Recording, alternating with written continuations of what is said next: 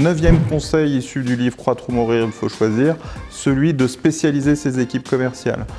En commerce traditionnel, on a tendance à avoir des commerciaux qui sont euh, des commerciaux à tout faire, qui font de la prospection, euh, qui font de la négociation et de la vente, qui font de la fidélisation et de l'upselling et qui revoient leurs clients un peu sur une dimension où c'est eux qui centralisent toute une relation avec les clients avant, pendant, après.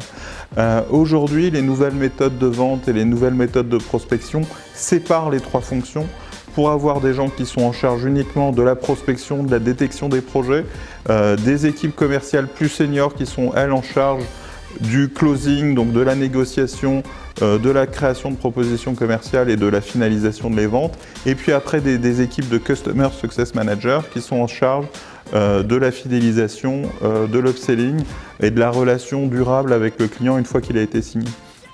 Ça, c'est quelque chose de très structurant, ça redonne à la fois des objectifs bien précis à chacun des membres de l'équipe et ça permet de réintégrer dans l'entreprise les process euh, pour pas euh, donner trop de pouvoir à un commercial qui aurait l'ensemble de ces trois fonctions.